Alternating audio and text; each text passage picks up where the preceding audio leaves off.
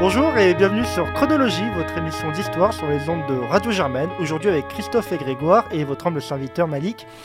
Les critiques de la presse sont aussi vieilles que la presse elle-même. Si le quatrième pouvoir est nécessaire à la démocratie, il ne bénéficie pas des mêmes garanties d'indépendance que le pouvoir judiciaire, par exemple. S'il existe des médias de service public qui sont en concurrence avec une presse, une presse aux mains, elle, d'intérêts plus ou moins privés.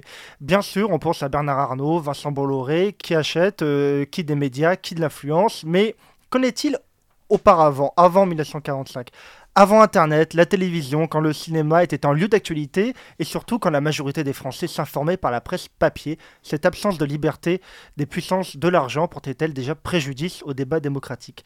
C'est un grand oui pour notre invité, un journaliste pionnier dans sa critique des médias et qui on doit l'émission et le site internet Arrêt sur Image. Bonjour Daniel Schneiderman. Bonjour et merci de l'invitation.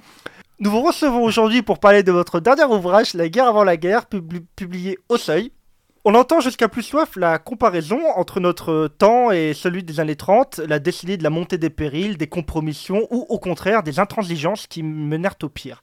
Comme une réponse, vous en avez tiré ce livre qui traite très factuellement de l'étalement du discours raciste dans la presse de l'époque et de ses liens bien documentés avec ce qu'on appellerait la droite de gouvernement de ce temps-là, qui, euh, pour certains, annonce en bien des points la collusion qui mena à la naissance et au maintien du gouvernement de Vichy. Ma première question, M. Schneiderman, est très simple. Pensez-vous que nous soyons aujourd'hui, comme le titre de votre livre, dans une guerre avant la guerre? En effet, c'est très simple. C'est une question qui appelle une réponse très, très courte.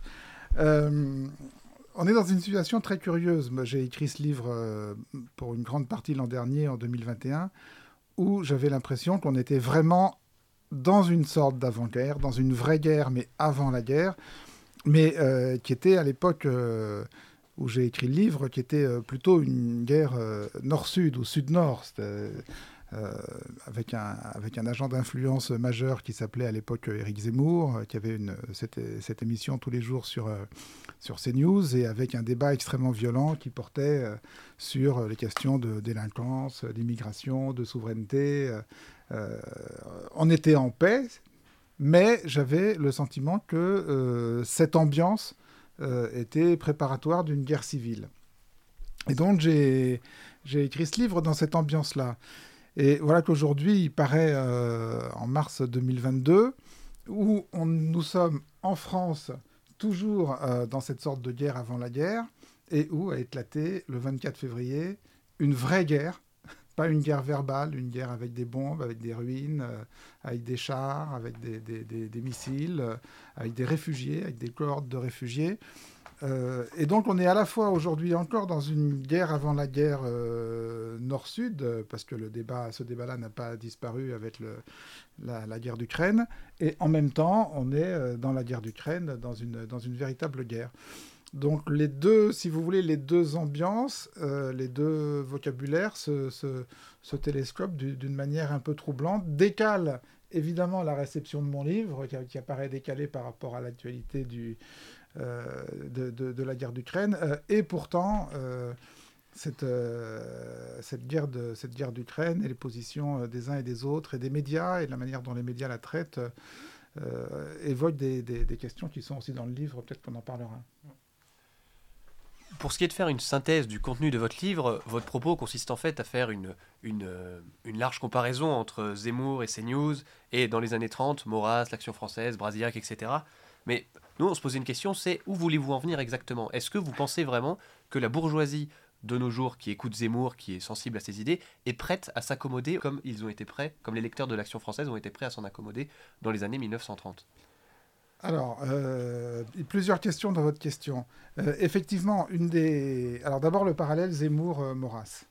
Bon, le parallèle Zemmour-Maurras, euh, il, m'a sauté aux yeux.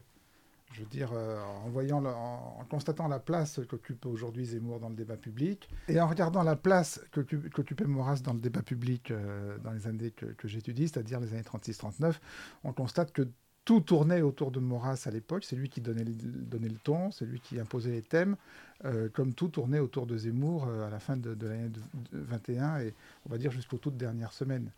Donc ça, c'est une première chose.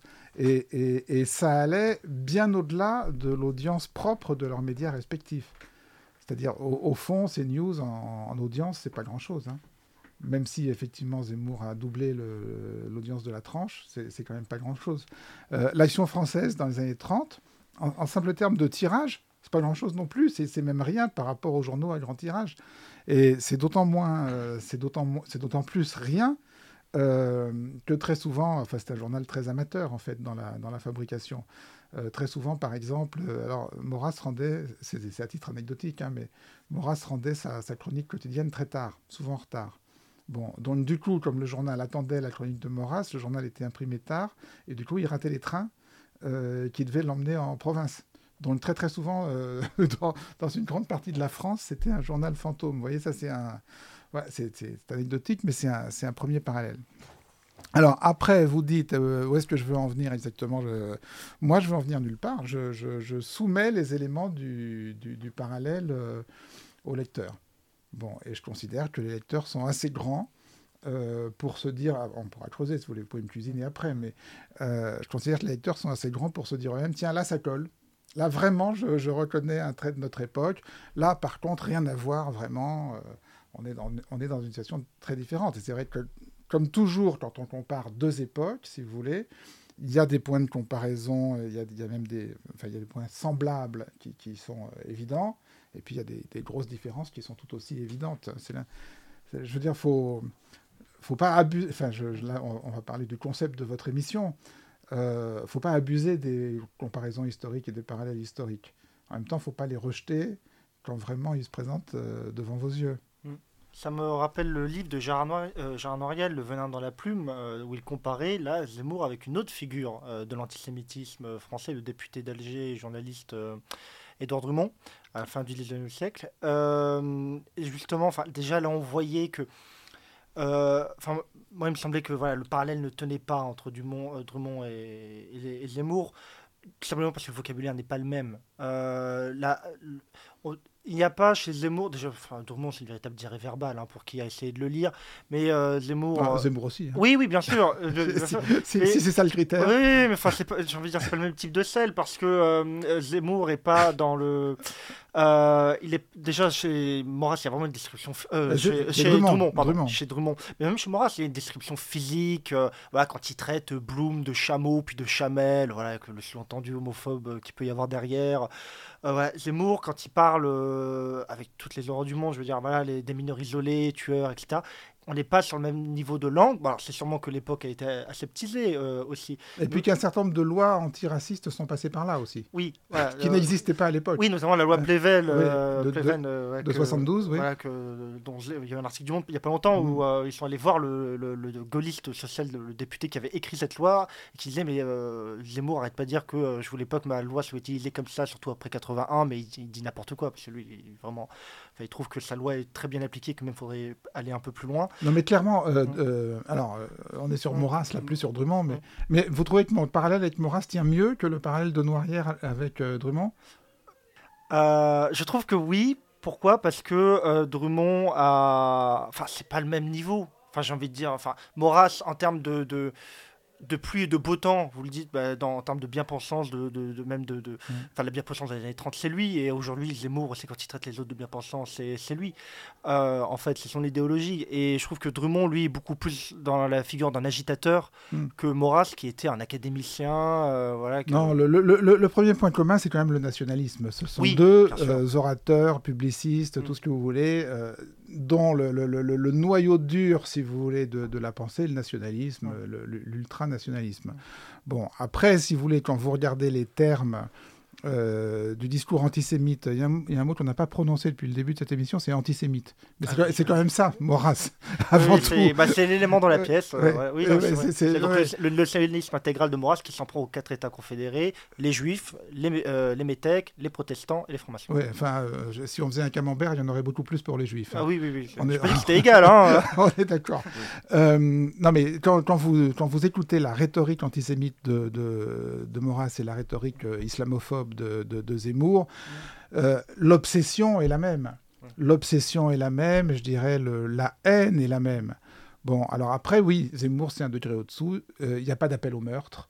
Euh, puisque là, pour le coup, euh, ça tomberait sous le coup de la loi. Vous me direz, il tombe déjà sous, le coup de la loi, il a été condamné deux fois, euh, de, manière définitive. et puis, comme on le disait, il y a, une législation antiraciste qui est passée par là en 72. même en 39, je dis dans le livre, avec la loi Marchandeau, qui met un coup d'arrêt déjà aux dérapages les plus criants de l'action française, de Je suis partout ou de, ou de Gringoire.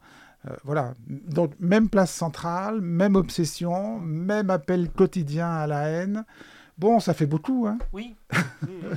pour, rester sur Maurras, d'ailleurs, moi, euh, quelque chose qui, qui a chez Maurras et qui n'y a pas vraiment dans le projet politique d'Éric Zemmour, si tant est qu'il y en a un qui est beaucoup moins développé que Maurras, c'est sûr, c'est que Maurras a vraiment une, est très anti-parlementaire, il est royaliste. Il a toutes ces dimensions-là, tandis que Zemmour se revendique plutôt attaché, comme il dit, aux valeurs de la République. On peut un peu tout mettre là derrière bien sûr. Je ne connais pas le programme économique de Maurras non plus. Non, mais il, a vraiment un projet royaliste, euh, anti-parlementaire, etc. Ce que Zemmour, il me semble, au niveau politique, j'entends, pas au niveau. Euh... a remarqué quand même que tous les discours de Zemmour se terminent non pas par Vive la République, vive la France, mais vive la France. Et, et, vive la République. Mais avant tout, vive la France. dans ce sens-là, c'est vrai. Voilà. Alors après Zemmour, si on veut poursuivre les parallèles, si vous voulez, il n'y a pas vraiment de discours anti-parlementaire, euh, mais il y a quand même euh, très fortement l'idée qu'il y a un certain nombre d'empêcheurs de, de, tourner en rond s'il veut appliquer son programme qui s'appelle le Conseil constitutionnel, euh, qui s'appelle les juridictions européennes. la Cour européenne des droits de l'homme. La Cour européenne des droits de l'homme, et qu'il faudra quand même sérieusement mettre au pas pour pouvoir sérieusement appliquer son programme. Donc, si vous voulez, c'est pas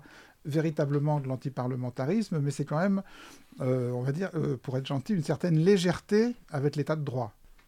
Et euh, peut-être vous avez évoqué tout à l'heure la, loi Pleven et tout cet encadrement de la, enfin, la, sempiternelle question de la liberté d'expression. Et j'ai été assez frappé en lisant votre livre de voir bah, des, certaines similitudes avec euh, les, mots de Je ne suis partout, qui ne sont que des mots, vous dites, mais qui finalement, un an plus tard, le statut des Juifs va être appliqué par Vichy. Et je me demandais comment vous analysez la, manière dont a été encadrée cette liberté d'expression dans les années 30. Est-ce que vous trouvez qu'on on est dans une même situation aujourd'hui? Est-ce que vous trouvez que bah, le, y a finalement pas grand-chose n'a changé? Oui, le grand parallèle, c'est la violence. Hein. Euh, et si vous voulez, le... alors je suis partout et, et l'action française, euh, il y, a de grands extraits dans le livre. J'ai mis des grands extraits parce qu'on entend souvent dire oui, l'action française était antisémite, c'était antisémite, mais euh, il est rare qu'on se plonge dans les textes. Euh, et je trouve que c'est quand même autre chose quand on ouvre les guillemets et qu'on retranscrit, comme je fais dans le livre, la manière dont régulièrement, par exemple, Maurras s'appelait à tuer Bloom avec un couteau de cuisine. Je veux dire, la rhétorique du, couteau de cuisine revient sans arrêt. Le, le Je suis partout est aussi d'une grande violence. Euh, l'équivalent aujourd'hui, c'est pas la presse traditionnelle qui, euh, effectivement, je, je, trouve, se, se, tient beaucoup, beaucoup mieux, c'est les réseaux sociaux. Vous retrouvez sur les réseaux sociaux aujourd'hui, vous retrouvez sur Twitter aujourd'hui une violence d'expression euh, qui est l'équivalent de la violence de la presse d'extrême droite des, années 30. Pour ça, ça n'a pas tellement changé. Et effectivement, oui, il y, a des, timides tentatives législatives.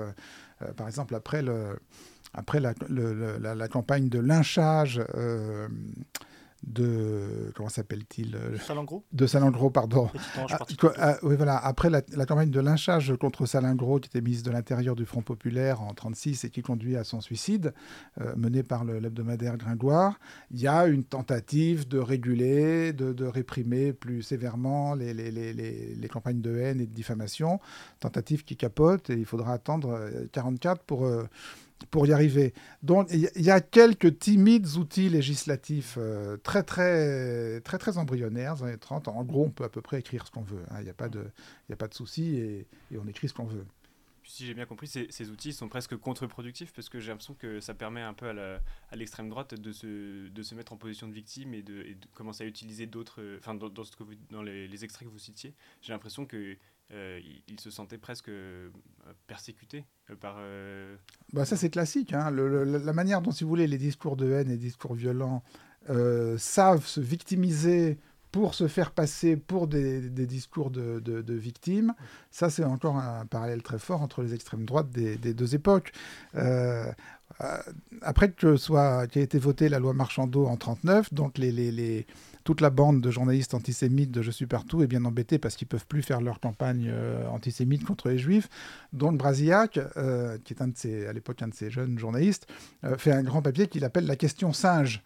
Voilà, et donc on est prié, le lecteur est évidemment prié de comprendre entre les lignes que la question sage, euh, c'est la question juive. Quand aujourd'hui vous regardez un certain nombre de youtubeurs, je vous parlais de Twitter, mais il y a YouTube aussi, hein, qui, est un vecteur de, discours extrême important.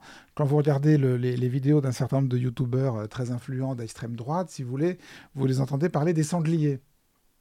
Et les, sangliers, c'est les, les, les, étrangers, c'est les immigrés. Mais, mais simplement, s'ils écrivaient immigrés, ça tomberait sous le coup de la loi. Donc, euh, la, manière de détourner le truc, euh, tout en se faisant passer, en effet, pour des victimes d'atteintes de, insupportables à la, liberté d'expression, est, toujours la même. Entre 36 et 39, euh, c'est pour ça que vous avez choisi ces bornes, c'est la guerre civile espagnole, si, donc un retentissement euh, euh, énorme d'un point de vue, notamment sur le, Front populaire et dans, en termes de politique intérieure en France. Et ça m'amène à l'une des autres euh, limites, en tout cas grande différence qu'il y a entre notre, notre époque et euh, les années 30, c'est qu'en 36, on a le Front populaire, la gauche au pouvoir, il y a un contre-récit, il y a euh, bah, même le, Front populaire, ça a été fait en, réponse aux, manifestations du 6 février 34, qui extrêmement, enfin anti-parlementaire, qui, qui avait vraiment fait peur à une partie de la gauche parce qu'une partie de la droite, notamment l'action française, voulait refaire le coup de Mussolini de 1922 à Paris. Et aujourd'hui, euh, bah, la gauche, euh, elle fait 25%, euh, tout cumulé, je compte Nathalie Arthaud. donc là aussi, c'est une des grandes différences qu'il peut y avoir entre nos deux époques. La grande différence, si vous voulez, entre les deux époques, c'est l'URSS. Oui. je pense qu'on ne peut pas s'imaginer aujourd'hui le, le, le, pouvoir d'attraction qu'exerce l'expérience soviétique dans les années 36-39. Euh, on a la Corée du Nord maintenant. Mais... Euh, il y a la Corée du Nord, on va dire que le pouvoir d'attraction est peut-être un peu moins fort, me semble-t-il. Mais enfin, je suis à Sciences Po, vous, étudiez ça mieux que moi. Mais euh, non, mais sans blague, en, 36, Staline n'est pas encore Staline, il y croit. Le, je veux dire, il y, a une, il y a une foi dans un avenir radieux de l'humanité, mm. quels que soient les, les, les, les les petites tâches, on va dire, dans le, dans le tableau qui mm. commencent à apparaître. Alors, la grande différence, c'est ça. Et après, vous avez raison. Le, le, ce qui structure le discours politique et ce qui structure le discours médiatique euh, dans les années que j'ai étudiées, d'ailleurs, c'est pour ça que j'ai mis ces bornes, vous avez tout à fait raison, c'est la guerre d'Espagne. À partir du moment où éclate la guerre d'Espagne, euh, dans, le, dans la classe politique française et dans les journaux, il y a deux camps. Euh, il y, a les, y, a les, y a les partisans des républicains et il y a les partisans des, des franquistes. Et, c'est le facteur essentiel, à mon sens, euh, qui va contribuer à durcir à ce point le ton de, de, de l'espace public. Donc euh, vous parlez notamment du, enfin, du, du journal Ce Soir, avec, euh, dirigé par euh, Louis Aragon. je, ne savais pas qu'Aragon avait dirigé un journal. Ah bah, vous voyez. Ah bah, on, apprend des choses en lisant des livres. Eh oui. Et donc c'est donc il y a un véritable voilà, il y, a, y, a un travail qui est fait par le PCF, structuré par de l'argent étranger. Euh, russes. Euh, on pense même, est-ce que les Italiens, euh, Mussolini, les Allemands, Hitler donnent de l'argent aux journaux français? Alors les Italiens, c'est pas attesté. Les Allemands, oui. Mm. les Allemands, les, les nazis financent un journal. Il s'appelle Le Matin, qui est un journal qui appartient à un industriel, qui manifestement vit avec euh, des fonds allemands et des fonds nazis. À l'époque, ça ne n'étonne pas tellement et ça ne heurte pas tellement. Alors bien sûr, on n'arrête pas de se balancer à la figure des accusations de vous êtes un stipendier, vous êtes un autre, vous êtes à la solde de Moscou, vous êtes à la solde de Berlin, vous êtes à la solde de Londres. Mais après tout, je dirais, c'est une espèce de... Sur ce plan, on a quand même fait des progrès. J'ai beaucoup étudié un, journal de l'époque qui s'appelle Paris Soir. Paris Soir, qui est le premier grand journal moderne, avec des photos à la une, des, belles photos, avec du photoreportage, avec des, du reportage, des faits divers, euh, des, des, des, vedettes, euh, des, des ils ont un envoyé spécial permanent à Hollywood, etc. C'est les premiers à faire ça et c'est un très grand succès. Bon, Et euh, c'est un journal qui est euh, détenu par un milliardaire, euh, un, milliardaire de, des filatures du Nord, dirigé par un futur très grand journaliste qui s'appelle Pierre Lazareff. C'est très bien fait, c'est très bien fait. Ça se lit encore aujourd'hui avec plaisir. D'ailleurs, on peut retrouver on peut aller le lire sur Gallica, le, site de la BNF. Et quand arrive le, le, Front populaire au pouvoir et quand, surtout quand éclate la guerre d'Espagne, la gauche se dit il faut qu'on arrive à faire la même chose. Euh, bon, c'est très bien, il y a l'humanité, euh, il y a le populaire qui est le journal des, socialistes, c'est parfait, ça va, ça, ça, va chercher les militants, mais il faut qu'on arrive à aller au-delà. Tout ça, c'est des problématiques d'aujourd'hui, mais qui sont, euh, très, qui, qui, qui, sont très présentes à cette époque-là. Et qu'est-ce qu'on va faire?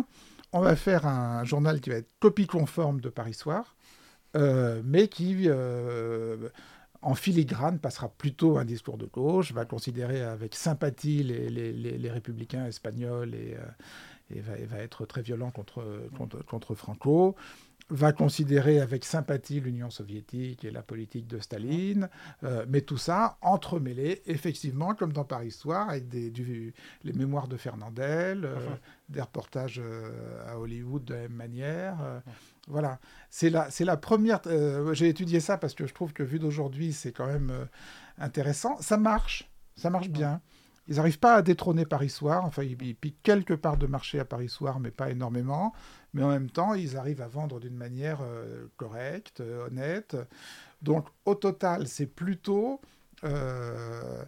plutôt la, construction plutôt réussie d'un, contre-récit de gauche. Ben, justement, vous semblez mettre en opposition Paris, enfin ce soir avec Paris Soir. Or, enfin vous le rappelez quand même dans votre livre, et c'est, il était un peu, il a eu son succès un peu grâce à ça. Ce journal était considéré, plutôt comme neutre. C'est, il, se, il, se, il, se, présente comme ça, bon, jusqu'à ce que la guerre arrive naturellement. Mais est-ce que à l'époque, un journal neutre, du coup, il y avait tellement cette, euh, cet état d'esprit, euh, cette, cette, montée de la violence, etc., que un journal neutre était en fait plutôt, disons, disons de droite pour le pour opposer au Front populaire de gauche, ou bien euh, y avait-il un traitement neutre de l'information tout de même? Moi, je considère que effectivement, le discours qui consiste à dire euh, je ne fais pas de politique, je suis neutre, j'ai pas d'opinion, c'est plutôt en général euh, le vecteur d'un discours de droite. Et le, je suis d'accord. Et l'impensé, vous êtes assez d'accord. Redites le plus fort. Ça Je suis d'accord, tout à fait. Voilà. Donc, quand on regarde de près, si vous voulez, Paris Soir, c'est effectivement un journal qui, qui affiche sa, sa, neutralité. Ils sont très fiers, par exemple, sur la guerre d'Espagne, d'avoir des envoyés spéciaux des deux côtés. En même temps, quand on lit bien les articles, on, on comment dire, on se rend compte qu'il y a davantage de sympathie pour l'ordre qui est représenté par le camp franquiste que pour l'enthousiasme militant euh, qui, est, qui est celui des, des, républicains et des brigades internationales. Voilà, il faut lire de près pour se rendre compte. Et euh, euh, c'est beaucoup plus clair, par exemple, quand il parle de politique nationale, quand il parle de politique intérieure et quand il parle de politique économique notamment, ou de politique sociale. Il y, a un très fort mouvement social à la fin 1938. et là, il est clair que Paris Soir est du côté de l'ordre, du côté du patronat. voilà, donc, là, si vous voulez, le, la fiction de Paris Soir, qui est très habilement entretenue en temps ordinaire, on, euh, on tient la balance égale entre tous les camps, etc. Il y a des moments quand même où euh, il me semble qu'elle éclate. Le, le, fait que son propriétaire ait été un milliardaire du Nord a joué un rôle, vous pensez, dans cette euh, conception de, de, dans, ce, dans, dans, ce positionnement de Paris Soir face à ces, manifestations? Aujourd'hui, on sait qu'il y a un gros, un gros problème, c'est que les, les, milliardaires phagocytent un peu la, ligne éditoriale. Enfin, je, ne vous l'apprends pas, je pense, vous êtes journaliste. Donc, est-ce que, quelle est l'ampleur de ce phénomène à cette époque-là? Alors, euh, à l'époque, c'était un peu différent, c'est-à-dire que euh, le, propriétaire de Paris Soir, euh, dont le nom m'échappe encore, décidément, j'ai un problème de, de nom propre aujourd'hui, Jean Prouveau. Ah. Jean, alors, le, Jean Prouveau a son bureau dans les locaux de Paris Soir. Euh, à l'étage, à l'étage au-dessus de l'étage de, de, Lazareff. Donc c'est beaucoup plus simple. Euh, quand Lazareff a une question à poser, il monte la poser à Provo. Euh, quand Provo a quelque chose à dire, il descend. Enfin, je veux dire, ça, se passe de, manière beaucoup plus transparente. Bon. D'une manière plus générale, si vous voulez, est-ce que le, la propriété d'un actionnaire influe sur le contenu d'un média? Oui, le propriétaire n'a pas envie de, financer un journal qui lui donne des boutons tous les matins et qui lui fait avaler son café de travers, si vous voulez. Il n'a pas envie. Alors, ça ne se traduit pas par, euh, comme on peut l'imaginer euh, quand on ne connaît pas bien le, milieu, ça ne se traduit pas par le, des coups de fil quotidiens, une pression quotidienne, etc.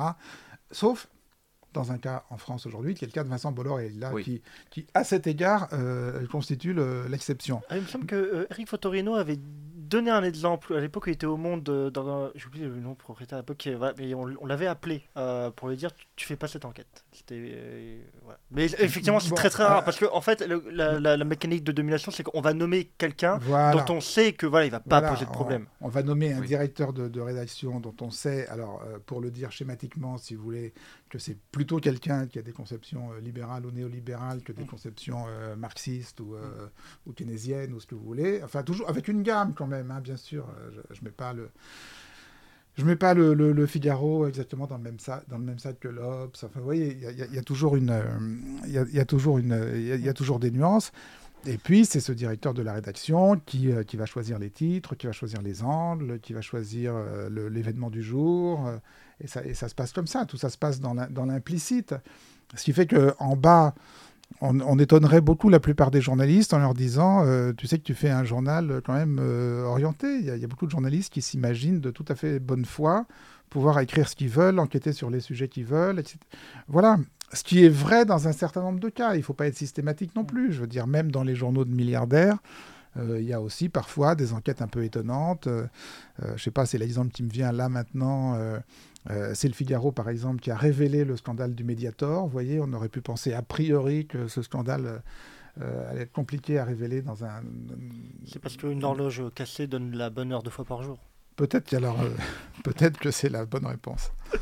Euh, sur les années 30, euh, donc notamment 36-39, moi j'avais lu, pas entièrement, mais vraiment à 90% votre précédent ouvrage qui lui parlait des comment la presse étrangère voyait euh, la montée enfin l'arrivée au pouvoir des nazis et la- le questionnement central était comment n'ont-ils pas pu voir arriver euh, euh, la, solution finale. La presse étrangère en poste à Berlin. hein. Les correspondants qui étaient sur place à Berlin. Oui, donc euh, qui était aux premières loges. Euh, J'ai vu d'ailleurs pas mal de, de, de points communs peut-être avec euh, le film L'ombre de Staline, euh, peut-être que vous l'avez vu.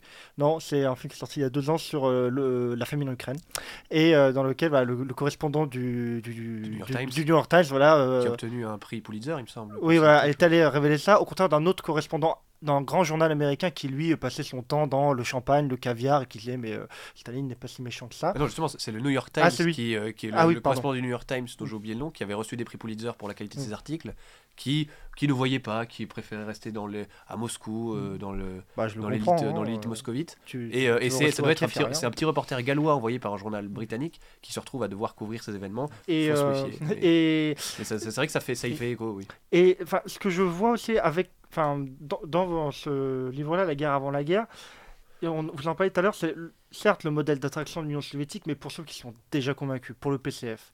Ah, il y a des compagnons de route quand même. hein. Il y a, il y a des compagnons de route, bah, surtout après 45. euh, Ah non, non, non, oh là là, il y a des compagnons de route dans les années 30. Regardez Gide. Oui, mais Euh, Gide, il y a- voilà, il y a Oui, des mais y a euh, illustres compagnons de route. Alors bon, Oui, mais évidemment, il y a un moment, Oui, c'est ça. il y a un Jules- moment où il déchante. Voilà, mais Les- il y a un moment où ils y vont. Il y a un Euh, moment où sans il- doute, bien sûr. Euh, Et euh, Gide revient et il écrit donc euh, Retour. d'ailleurs retour, euh, retour de, de- d'Union soviétique. Il va refaire une, une suite, enfin voilà, un- une coda où il va vraiment rompre avec le modèle so- so- so- soviétique. Et je crois qu'il y a quelque chose qu'on se- dont on se rend manifestement peut-être pas assez compte, c'est-à-dire que dans les années 30, le grand méchant en Europe, c'est pas Hitler, c'est pas Mussolini, c'est Staline, parce que les autres euh, formations politiques en dehors euh, des cercles inféodés à Moscou savent ce qui se passe en Ukraine. Hitler, c'est un dirigeant nationaliste euh, comme les autres. Non? Le- Notamment en 36, 37, euh, il défend ses intérêts comme pouvait Non, non, le on faire peut pas, Mussolini. non, non, on peut quand même pas dire ça. On peut pas dire ça d'une manière aussi générale que vous le Mm. dites. Le grand méchant, c'est Staline, oui, aux yeux du patronat. Aux yeux du patronat. Mais Et- de la gauche modérée. Et, et, euh, c'est plus compliqué. Aux yeux du patronat et aux yeux de la bourgeoisie. Le, le- le- Là, alors là, on fait un petit saut en arrière. On est plutôt au début des années 30, si vous voulez. Et c'est sur mon livre précédent, Berlin 1933, ce qui expliquait euh, la, la- la- la- la cécité plus ou moins volontaire des, des correspondants occidentaux à Berlin, c'est qu'effectivement, euh, ils n'étaient pas poussés ni par leur patron, ni par leur rédacteur en chef, euh, qui, qui tous avaient euh, euh, effectivement un épouvantail, et l'épouvantail, c'était le bolchevisme, c'était Staline, et le, le- le- la hantise, c'était le, le- le- le fait que le bolchevisme se répande en, se répande en Europe. Euh, l'opinion dans les années 36-39 est quand même euh, plus partagée. Enfin, je veux dire, il y a quand même euh, une large opinion de gauche, et je ne suis pas d'accord avec vous. Il y a, il y a, des, une vraie mouvance de, compagnons de route, de sympathisants, qui, qui, qui, qui, sont attirés par le modèle soviétique, plus ou moins sincèrement, avec plus ou moins de, plus ou moins de lucidité. qui, voilà. Alors, évidemment, quand ils y vont, oui, et quand ils, sont, quand ils ont des, yeux pour voir, ils déchantent, comme, comme Gide. En 38, celui mm. qui a le plus de morts sur la conscience, mais de manière euh, astronomique, c'est Staline. Mais on ne le sait pas. Mais si on le sait. Mais, non, on ne le sait pas. On ne le sait pas. Euh, c'est écrit où? Mais c'est écrit où les... Mais non. Où? Bah, Pas dans l'humain. Mais... Ni dans le Figaro. Ni dans le Figaro l'ampleur de la répression et l'ampleur du goulag, si vous voulez, n'apparaît pas euh, en, 38. Ce qui, oui, ce qui, ce qui, ce qui les, les, signes les plus criants, si vous voulez, de, l'Union soviétique n'est pas tout à fait le, paradis euh, sur Terre. Euh, c'est d'abord effectivement euh, ce que voit Gide quand il y va, c'est-à-dire l'encadrement des foules, l'enthousiasme très mécanique des, comités d'accueil qui, déploient des banderoles devant le train quand il, passe. Voilà ce qu'il voit. Et puis la tristesse, et puis les, magasins mal achalandés. Enfin voilà, il, il, voit tout ça. Après, on lui explique voilà, on débute on fait des erreurs, euh, mais revenez dans 10 ans, dans 20 ans, ce sera mieux. Euh, et les signes, euh, les vrais signes, les signes les plus forts, si vous voulez, de, la dictature qui se met en place, c'est les procès. Ça oui. Ah c'est les, les, procès hallucinants, si vous voulez, des compagnons de la première heure, des compagnons de Lénine, tout au long de l'année 37 où il apparaît clairement que ce sont des procès totalement fabriqués. En tout cas, ce qui est intéressant, par exemple, en lisant euh, ce soir, c'est que ce soir euh, trouve que les, procès voilà, ne posent aucun problème. Euh, et le journal communiste, hein, dirigé par Aragon. ensuite, on retrouvera des traces de, discussions entre les dirigeants du journal et le fait que d'autres dirigeants qu'Aragon était beaucoup plus euh, troublé par euh, les procès de Moscou. On va dire que Aragon lui-même, il y en a toujours beaucoup, euh, enfin, je veux dire, qui était, comment dire, qui était un garçon qui faisait pas les choses à moitié, quoi. Et puis vous évoquez aussi dans, dans votre ouvrage la figure de Henri de pour voir un peu quelqu'un qui détonne avec toute cette cécité qu'on a évoquée, ou en tout cas une sorte d'atmosphère assez passive face à, à l'extrême droite en France. Euh, c'est le seul député de droite qui a voté euh, contre les accords de Munich en, 1938 et qui, comme éditorialiste, vous dites endosse le rôle de Pity, euh, voire même de Cassandre. Hein, finalement, il va, il va pas empêcher grand chose à, ce qui va se suivre. mais alors, je me demandais quels sont, selon vous, bah, aujourd'hui, les, parmi les politiques, les médias, mais peut-être plus généralement, qui sont les Henri de Parce que moi, j'ai du mal à les voir et je pense que souvent, quand, le, le, discours qui, justement qui est dénoncé comme bien pensant peut être parfois assez inaudible euh, aux yeux de, beaucoup bah, C'est une question qui m'obsède. Qui est aujourd'hui euh, Alors déjà, faut rappeler Kérillis. Pourquoi il pourquoi pour moi ça a été une, une, espèce de révélation comme ça, un peu un, éblouissement. Euh, c'est surtout à partir des accords de Munich, donc de 38. C'est surtout dans la, dans la, dans la dernière année de l'avant-guerre, dans l'année 38-39, où quasi tout le spectre politique et, médiatique euh, se trouve dans une sorte de, déni. de déni de la, guerre inévitable, dans une sorte d'esprit munichois euh, plus ou moins euh, féroce, pour des raisons différentes d'ailleurs. on va dire les, les, modérés sont, terrifiés à l'idée de, euh, veulent pas voir que la guerre avec Hitler est inévitable, puisque Hitler ne, ne, respectera, jamais ne sa parole. Là-dessus, il y a quand même un, un facteur qu'il ne faut pas oublier, si vous voulez, c'est qu'on est malgré tout euh, que 20 ans après la fin de la Grande Guerre, et que le souvenir de la Grande Guerre et les, familles euh, décimées par la Grande Guerre euh, sont omniprésentes. Le souvenir de la Grande Guerre est partout. Et le, le, le, dans la rue, avec euh, tous les éclopés euh, qui encore... Dans la rue, avec les éclopés, dans les familles, dans les villages. et qu'il il y a une espèce d'épouvante à se dire qu'il faut, il va falloir remettre ça. Donc ça, c'est le, on va dire, c'est le, voilà, c'est un, c'est un pacifisme qu'il faut, qu'il faut comprendre et, et respecter aujourd'hui. En tout cas, comprendre. Et puis, il y a euh, du côté de l'extrême droite, du côté des, pro-nazis français, il y a un pacifisme d'admiration pour Hitler. C'est euh, voilà, la, vraie solution politique, c'est un régime autoritaire. La vraie solution politique, elle est à chercher du côté de l'Italie et de l'Allemagne euh, et de l'Espagne après la victoire de, de Franco. Donc, euh, on ne va pas faire la guerre pour défendre euh, la gueuse, comme, euh, comme ils disent à l'époque. Donc, il y a quand même un, agglomérat. Tout ça, tout ça produit un agglomérat de, de, de composites, de, pacifisme. Et puis, il y a cette individualité. Donc un député de, droite, il est député de Neuilly, dans la banlieue parisienne, dans la banlieue chic. C'est un ancien combattant, c'est un héros de guerre dans la- dans l'aviation. Il est propriétaire d'un journal. Euh, et effectivement, à partir de Munich, lui, il va dire tous les jours, euh, lui, il va voir d'une manière éclatante que, de toute façon, soit on s'arme massivement, soit la France s'arme massivement, euh, soit elle se soumet à Hitler, ça c'est le, le petit jeu rhétorique qu'il a dans ses éditoriaux. Elle dit euh, dès maintenant, bah, très bien, on a qu'à rendre tout de suite la, Corse et la Tunisie à Mussolini, puisque Mussolini les demande, et puis euh, euh, l'Alsace à Hitler, et puis on peut espérer que personne nous embêtera, ce qui n'est pas la solution qu'il préconise. Donc lui, ce qu'il préconise, c'est un armement à, outrance, et il ne va pas arrêter tout au long de cette année 38-39 de harceler les, politiques en leur disant... en leur disant mais où sont les, où sont les fabrications d'avions, où sont les, les- les constructions d'autoroutes, où sont les plans d'évacuation des grandes villes euh, quand on sera envahi et qu'il faudra, et qu'il faudra envahir et qu'il faudra pardon évacuer les, les grandes villes. Vous voyez le degré quand même de précision euh, et de lucidité stupéfiant qui est le sien. Euh, et moi, j'ai fait une chronique. euh, moi, je suis hanté par cette question, évidemment. Je me, je me demande toujours où, est le, où sont nos points aveugles d'aujourd'hui, où sont nos, les, les- les- où, sont aujourd'hui les, éléphants qui sont dans le couloir là devant nous et qu'on voit pas. Euh, Il y en a un qui m'apparaît. J'en ai, j'ai fait un papier là-dessus il y a quelques jours d'arrêt sur image. Il y en a un qui m'apparaît.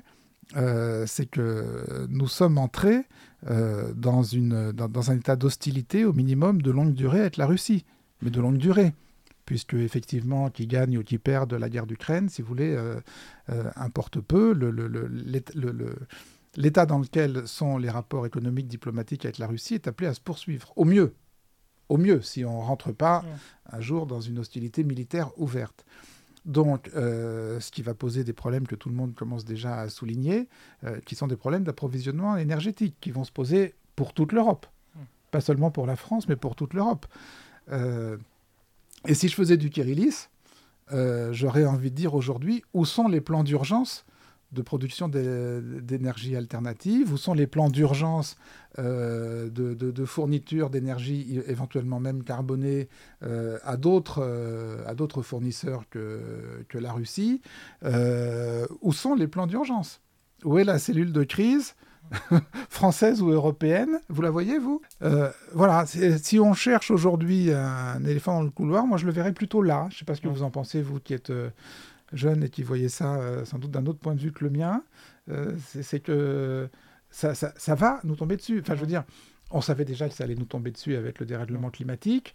C'était à échéance de 10, 20, 30 ans. Enfin, on y est déjà, mais bon, là, ça va nous tomber dessus l'hiver prochain. Voilà. Donc, et, et, euh, est-ce que vous voyez euh, un plan d'urgence se mettre en route? J'ai acheté des pulls. Il faut vous nommer ministre d'urgence. Euh, ça m'amène à une bonne comparaison là encore avec euh, les années 30, c'est cette plaie euh, pour ceux qui sont de gauche, à savoir le campisme. Un terme qui date certes de la guerre froide, mais qui, voilà, on l'a dit, cette cécité volontaire à, à des, à des erreurs flagrantes, enfin même à des régimes autoritaires, totalitaires comme l'a été Staline, et aujourd'hui, une partie, une partie de la gauche, voilà, se, se fourvoie là-dedans. Euh, on- Et pas la droite. partie de la... Mais je... oui. Euh, le campisme, euh, on l'utilise Non. aussi pour... Je... non, mais qu'est-ce que vous en pensez? Bah, je pensais que... bon, moi, le campisme, c'était les idiots utiles euh, de Staline euh, ou Ah, de l'Union Qu'est-ce qui, qu'est-ce qui différencie aujourd'hui ce que vous appelez le campisme de la gauche et le campisme de la droite? Je vois, je vois pas le de campisme à droite. Mais c'est quoi le campisme alors? Bah, c'est de dire, bah voilà, je suis opposé à l'impérialisme américain, donc je suis Ah si, oui, il y a Zemmour. oui. Mais ça, vous ne coupez pas au montage. Hein Non, vous ne coupez pas au non, montage. promis, promis, Promis. promis, promis, tout- toute la France pourra, et même au-delà, pourra entendre ma bourde. Euh, oui, donc ce campisme, il est encore, il est très présent dans les années 30, vous l'avez dit, entre les régimes autoritaires euh, fascistes et le régime autoritaire euh, stalinien. Dans comment f- euh, le centre-gauche, la- bah, ce qu'on appellerait, enfin ce qui s'appelait la SFIO à Oui. l'époque, Léon Blum, euh, son journal, le populaire, comme, comment ça, ils essaient de, bah, de voir un peu au-delà. Ah, ils ne voient pas du tout au-delà. Ils, Ouais. sont, ils, ils essayent d'être entre, entre les deux, plutôt. Ils essayent d'être entre les deux. le euh, de- fossé était pas. Bah, avec le PCF, le fossé était pas. était pas incommensurable, puisqu'ils ont quand même fait le Front Populaire. Oui. Malgré ces divergences Oui, de oui, oui, oui. Ils ont quand même fait le Front Populaire ensemble, Front Populaire auquel le, le Parti communiste n'a pas participé. Il n'a pas, il, il n'a pas participé au gouvernement. Il soutenait, euh, il soutenait par ses votes euh, à l'Assemblée. Donc le, le, le, le, le Parti socialiste de l'époque, qu'est-ce que je vous dise euh, euh, Bon, il a fait les, il a fait les, les 40 heures, il a fait le, La les semaine congés- des deux dimanches. la, la semaine des deux dimanches, comme dit la droite. Euh, il a fait les congés payés, euh, il s'accroche au, il s'accroche à ses acquis. En même temps, en même temps, il va assister passif au détricotage de ses acquis, en Mm. tout cas des, en tout cas des 40 heures à l'automne 38. Mm. D'ailleurs, ce qui est intéressant, c'est de voir que c'est avec la même chambre que la chambre du Front populaire. Ce sera d'ailleurs toujours la même qui votera ensuite les pleins pouvoirs à Pétain en 40. Mais Mm. ça, c'est autre chose. C'est une chose qu'on connaît moins, si vous voulez. C'est le, c'est le l'année 38. L'année 38-39, c'est-à-dire le, le vichisme avant Vichy. Le vichisme avant Vichy euh, sur un plan économique, c'est-à-dire euh, voilà, le, le- le- le ministre des Finances euh, explique, appelle les 40 heures la semaine des deux dimanches. Euh, le vichisme xénophobe, euh, toutes sortes de, de barrières sont mises à l'entrée des, à l'entrée des étrangers en Il y a un France. livre qui raconte ça qui s'appelle La République xénophobe, euh, qui montre bien comment les hauts fonctionnaires qui étaient là sous Vichy avaient mis en place ce qui s'appelait déjà des camps de concentration pour l'accueil des réfugiés euh, républicains espagnols. Ah mais absolument. Quand vous allez vous balader, si vous voulez, sur la côte méditerranéenne, Mm. euh, dans les Pyrénées-Orientales, là, vous voyez aujourd'hui, euh, il y a maintenant des, des musées, des mémoriaux, etc. Je ne sais pas si vous y êtes allé, c'est c'est très intéressant à, à visiter. Vous aviez aussi les camps de... de de, de- de- comment dire de, on peut pas dire de concentration enfin c'est maintenant les mots n'ont plus grand sens mais les camps dans Le lesquels regroupement. de regroupement mais regroupement c'est pas assez fort au contraire Ah oui. les, les camps dans lesquels les, les- les- réfugiés espagnols étaient euh, accueillis dans des conditions absolument désastreuses, devaient dormir euh, sur le sable, à même le, à même le sable sur la plage euh, en plein hiver, euh, euh, sans approvisionnement, sans Mm. possibilité de... Voilà. Et effectivement, à la fois sur le plan législatif et euh, sur le plan matériel avec la construction de ces camps, une bonne partie euh, de ce qui va constituer l'infrastructure de, de l'État français à partir de 40 est déjà en place en Mm. 38. Mais J'aimerais j'aimerais rebondir sur un sujet qu'on a évoqué tout à l'heure, à savoir euh, le fait que dans les années 1930, la gauche avait beaucoup plus de succès élect- électoraux qu'aujourd'hui. Et c'est assez paradoxal que vous, parce que vous parlez beaucoup du coup d'un groupe nationaliste, xénophobe, etc. dans les années 1930, et pour 2020-2021, vous ne parlez que de Zemmour. Vous parlez très peu de Marine de- du, Front National. Vous parlez peu aussi d'une certaine frange des Républicains qui se sont vraiment, euh, enfin, qui une partie des soutiens de Pécresse sont aujourd'hui euh, très, ont des, accointances très fortes avec les idées de Zemmour. Pourquoi ce choix? Est-ce que vous vouliez plutôt opposer Zemmour avec tout ce groupe des années 30 ou bien euh, considérez-vous que c'est pas du tout le même phénomène qui touche le Front National qui a un peu diversifié son électorat ou euh, Valérie Pécresse qui a aussi un électorat un peu plus divers? Non, je, suis d'accord avec vous, c'est une, une lacune de mon livre. Euh, j'ai- écrit en 2021, euh, et en 2021, euh, comme on disait au début de l'émission, celui qui donnait le ton, c'était Zemmour. Je veux dire, Oui. euh, Marine Le Pen paraissait totalement dans les choux, si vous voulez. Euh, D'abord, elle était plus modérée. Ensuite, euh, elle ne créait pas l'événement. Son discours ne créait pas l'événement. Donc, euh, j'ai concentré mon, mon travail et mon, et mon parallèle sur Zemmour. J'aurais dû, euh, j'aurais dû euh, certainement davantage, euh, davantage inclure Marine Le Pen dans le, dans le panorama. Euh, de la même manière que j'aurais peut-être dû être plus explicite sur effectivement la porosité entre la droite qu'on appelle traditionnelle et Le l'extrême droite, Oui. euh, qui est une euh, voilà, qui est une euh, qui est une vraie porosité. Je veux Oui. dire, il suffit de voir aujourd'hui euh, les, les, les, les, les meetings de valeurs actuelles où sont à la fois euh, Zemmour, Marion Maréchal, euh, Bardella, euh, Pécresse, Chiappa. Ba- Ba- Bardella, Pécresse et Chiappa pour voir que euh, Cette espèce de continuum dans les thèmes euh, qu'on observe entre une partie de la, droite bourgeoise traditionnelle et euh, l'extrême droite est aussi un, parallèle fort entre les années 30 et aujourd'hui. Un nom illustre très bien cette lâcheté milicoise française, c'est celle de, de Bonnet. Quand j'avais fait le concours national de la résistance et de la déportation, je viens de Dordogne, donc j'ai été à la préfecture de Périgueux où j'ai rencontré des résistants encore en vie. Et euh, l'un d'entre eux me racontait comment Bonnet, avait été, qui était député de Dordogne, avait été accueilli euh, à Périgueux après les accords de Munich. C'est-à-dire qu'il est descendu de la, du train euh, à, la gare de Périgueux et il a été porté en triomphe sur tout le, sur tout le trajet jusqu'à la mairie, où il est monté au balcon pour faire un discours en disant j'ai sauvé la paix, c'était fantastique. Et le, monsieur qui m'a raconté ça était communiste et il avait bien compris que ça n'allait pas exactement se passer comme ça bah, Georges Bonnet est le ministre des Affaires étrangères à partir de, début 38. Euh, et c'est lui qui va, qui va incarner euh, en France euh, la politique d'accommodement avec Hitler. C'est-à-dire qu'il va tout faire. Il va déployer. De, alors, comme disent les, les Anglais, appeasement, mais on peut dire aussi apaisement en français. c'est lui qui, avec toute la puissance du, du Quai d'Orsay, va s'efforcer de d'éviter la guerre euh, et, de, et, de, pousser euh, Daladier, qui est le, président du Conseil de l'époque, à, tous les, à toutes les concessions à Hitler, en gros à accepter tout ce que, tout ce que, Hitler, euh, tout ce que Hitler demande.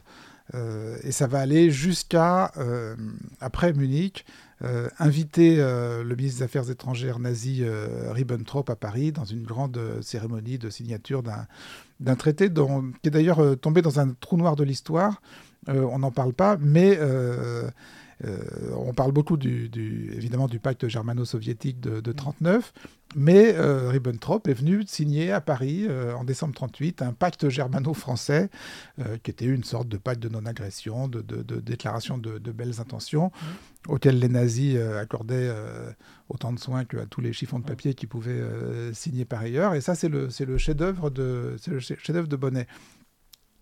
Et sur le plan des médias, ce qui est intéressant, ce que j'ai retrouvé et ce qui, euh, ce qui, ce qui, montre son action dans ce domaine-là, c'est qu'effectivement, il va tout faire pour intoxiquer les rédacteurs en chef. Il est en permanence en train de recevoir des journalistes diplomatiques, de passer des coups de fil à des rédacteurs en chef, euh, pour expliquer à quel point la France n'est pas mûre pour faire la guerre à l'Allemagne, pour répéter euh, de manière obsessionnelle à quel point on ne peut pas faire confiance aux Britanniques euh, pour se ranger du grande anglophobie, pour se ranger du côté de la France si jamais Hitler venait venait à attaquer dans les dans les jours et les semaines qui précèdent Munich il y a une activité diplomatique fiévreuse, intense, euh, des voyages de, Chamberlain en Allemagne, de, des Français à Londres, enfin tout ce monde-là se, concerte.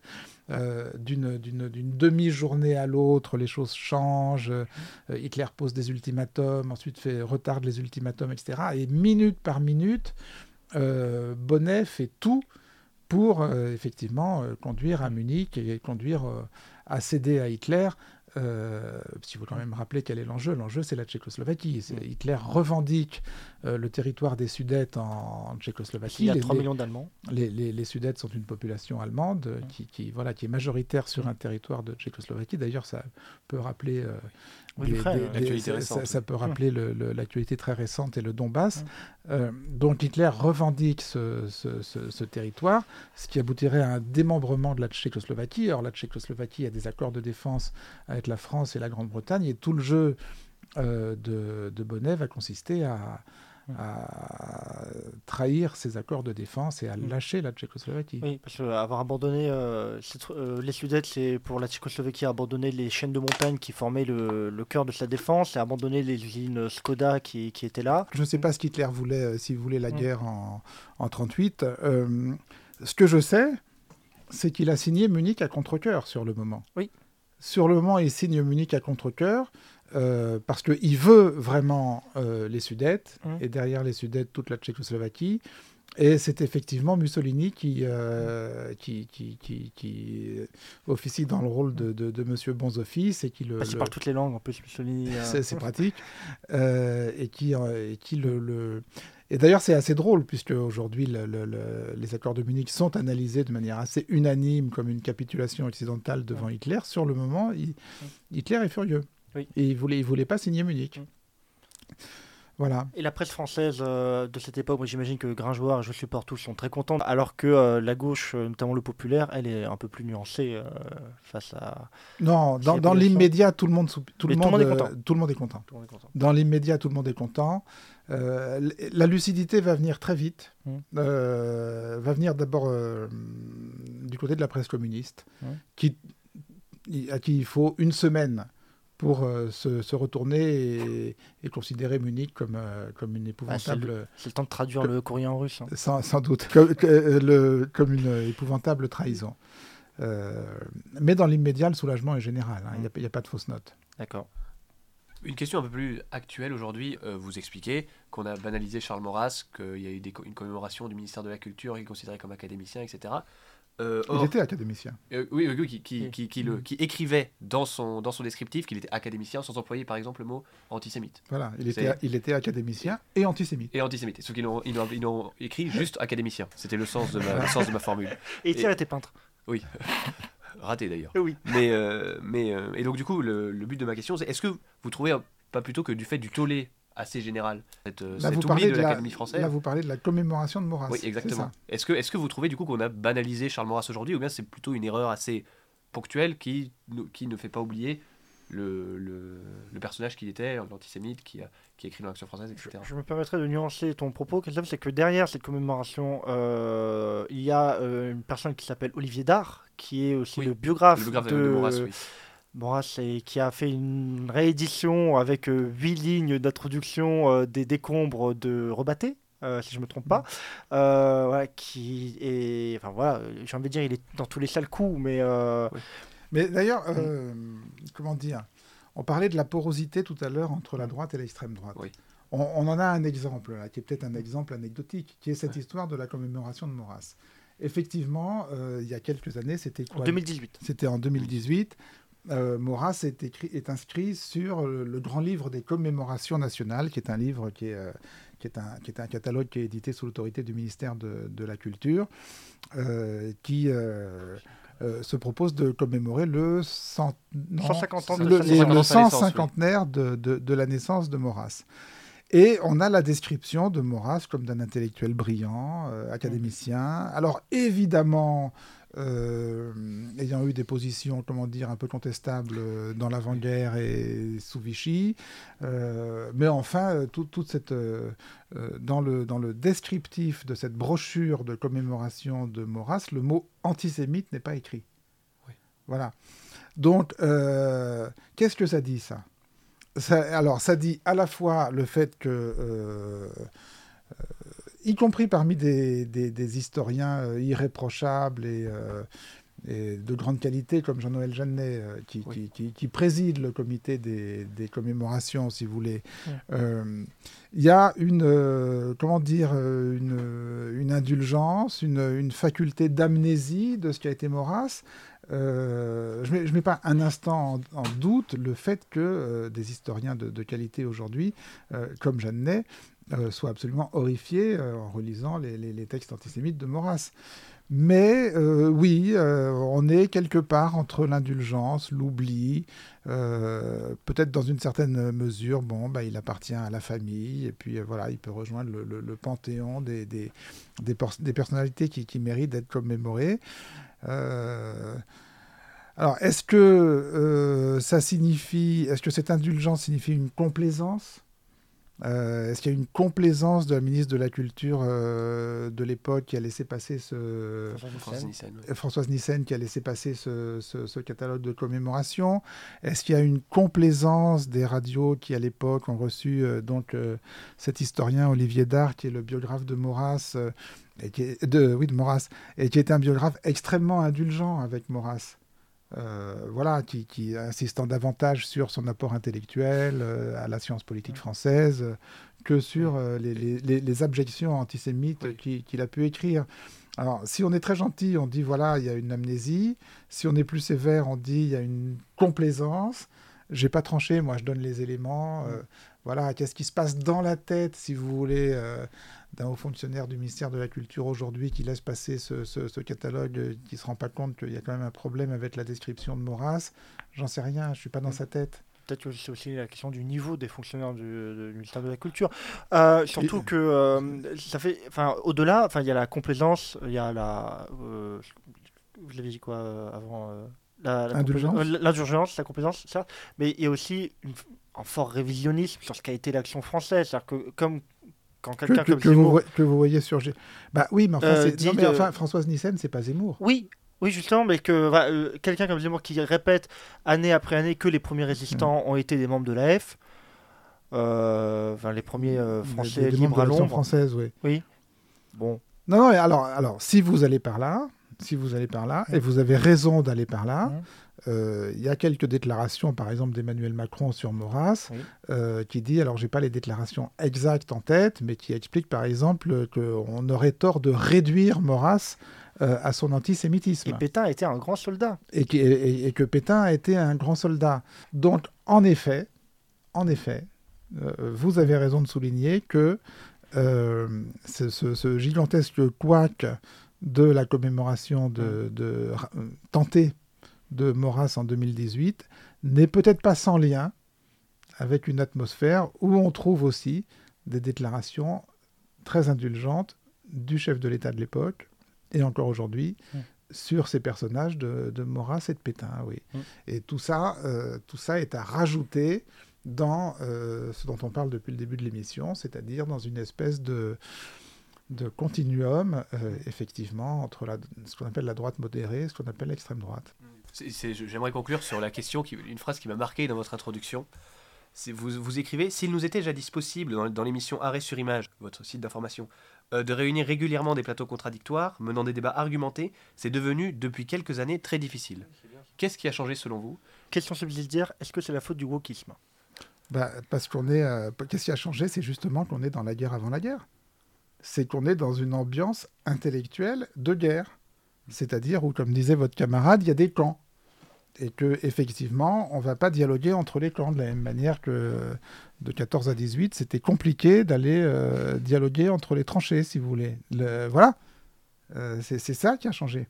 On est au- aujourd'hui alors de- de- du fait effectivement de la montée de l'extrême droite, je- beaucoup, Oui. euh, de, de la montée du racisme, de la montée de la xénophobie, euh, et s- sans doute aussi de la, de la capacité de, radicalisation qui est celle des réseaux sociaux. hein. on parlait de Twitter, on parlait de, YouTube, mais je, pense que le, le- les, les- les- médias, euh, sinon je ne ferais pas ce métier-là, si vous voulez, je pense que les médias d'une époque structurent le, débat démocratique de, cette époque-là. Je veux dire, euh, quand la télé classique, euh, le 20h de TF1 est dominante, ça structure le débat d'une certaine manière. Quand la presse écrite est dominante, ça structure le débat d'une certaine manière. Quand euh, le lieu d'influence et de, le, creuset, si vous voulez, des débats devient twi- Twitter, ça structure le débat d'une certaine manière. Quand ce sera TikTok, ce sera encore autre chose. Euh, donc tout ça ensemble, si vous voulez, fait que effectivement, euh, les gens s'insultent euh, et, se, menacent de mort à distance, mais ne, ne dialoguent pas. Moi, je, vois que, je veux dire, j'organise des débats de plateau depuis 1995, hein, d'abo- d'abord à la télé sur France 5 quand on faisait arrêt sur image à la télé, puis ensuite à partir de 2008 sur Internet. C'est beaucoup plus compliqué aujourd'hui, oui. C'est beaucoup plus compliqué aujourd'hui. Les, les, les, les- gens disent non, mais moi, je veux pas discuter avec celui-là, il m'a insulté, etc. C'est les, les, le, le, le relatif consensus qui pouvait exister euh, il y a 20 ans sur un certain nombre de points ne- n'existe plus. Ouais. Ce que j'appelle la guerre avant la guerre. Euh, voilà. Mais je le vois même avec le public d'arrêt sur image. hein. Le, le public d'arrêt sur image, en tout cas, une, une partie du public d'arrêt sur image, qui est un public, on va dire, plutôt de gauche. hein. On, a une, on a une forte proportion, on va dire, de, de sympathisants de, de- de Mélenchon et de la France Insoumise dans notre public. euh, pas que, mais enfin, il y en a- quand même pas mal. Euh, souvent, on se fait engueuler quand on invite des des gens qui, qui ont une sensibilité plutôt libérale ou qui, Mm. qui sont plutôt pas loin de, la Macronie, etc. On se fait engueuler sur le thème, euh, mais enfin, pourquoi vous invitez cela? On les voit déjà partout. Ce qui est vrai. On les voit déjà partout. On les voit déjà sur, euh, sur BFM, euh, euh, sur France 2 et partout. Les, voilà, Marlène Schiappa, les, les, tous, les, tous, les, tous les penseurs en vue de la Macronie, on les voit partout. Ce qui n'est pas une raison, nous, pour pas les inviter. Parfois, on a aussi, nous, des questions à leur poser, si vous voulez, qui ne leur seraient pas forcément posées par, par Léa Salamé. Donc, des fois, oui, on les invite. Et, on se fait engueuler. On dit, mais on les connaît. et en revanche, quand, on, quand on invite des gens que notre public aime bien, plutôt en, monologue. Mm. Euh, là, euh, Emmanuel Todd, Frédéric Lordon, là, c'est le, nos, abonnés adorent. Voilà. Donc, et, moi, comme si vous voulez, en tant que, journaliste, je considère que je je suis pas là pour servir à nos abonnés uniquement mm. ce qu'ils attendent. Mm. Parfois, voilà, on, essaye de, tenir les deux bouts de la ficelle et de, de, continuer à organiser des débats pluralistes, mais dans cette ambiance belliqueuse. Mm. Ce n'est pas chose facile. J'en profite pour euh, nommer le dernier euh, documentaire de Mediapart, Media Crash, euh, qui, qui, a tué le débat public, qui est en plein dans cette discussion. Eh bien, merci beaucoup, Daniel Schneiderman. vraiment, c'était un plaisir de vous avoir parmi nous. Quant à nous, on se retrouve bientôt sur les ondes de Radio Germaine pour une nouvelle émission de Chronologie. Merci à tous.